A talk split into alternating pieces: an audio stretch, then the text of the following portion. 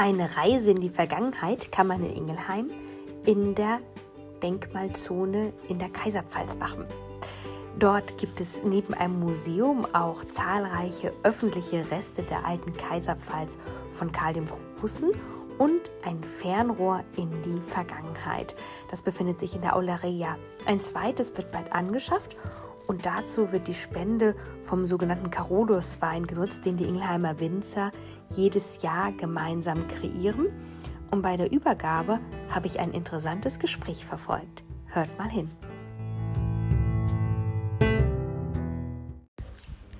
Boah, was ist denn das? Bleibt das so?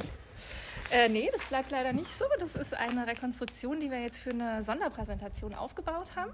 Und zwar sieht man hier so äh, vom Eindruck her, wie das in der Pfeilerhalle ausgesehen haben könnte, mit diesen kleinen Marmorplättchen, die als Fußboden verlegt worden sind. Aber die konnten doch damals nicht so feine Arbeiten machen hier. Das ist ja ganz sehr fein und sehr perfekt. Ja. Vor tausend Jahren. Ja, doch. Die hatten noch keine Fliesenleger ausgebildet.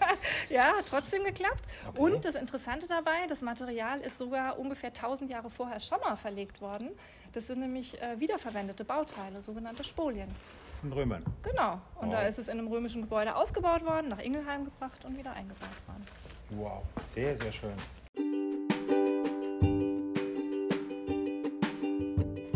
Das waren der Winzer Jürgen Mett im Gespräch mit Frau Dr. Britta Schulze-Böhm von der Forschungsstelle an der Kaiserpfalz.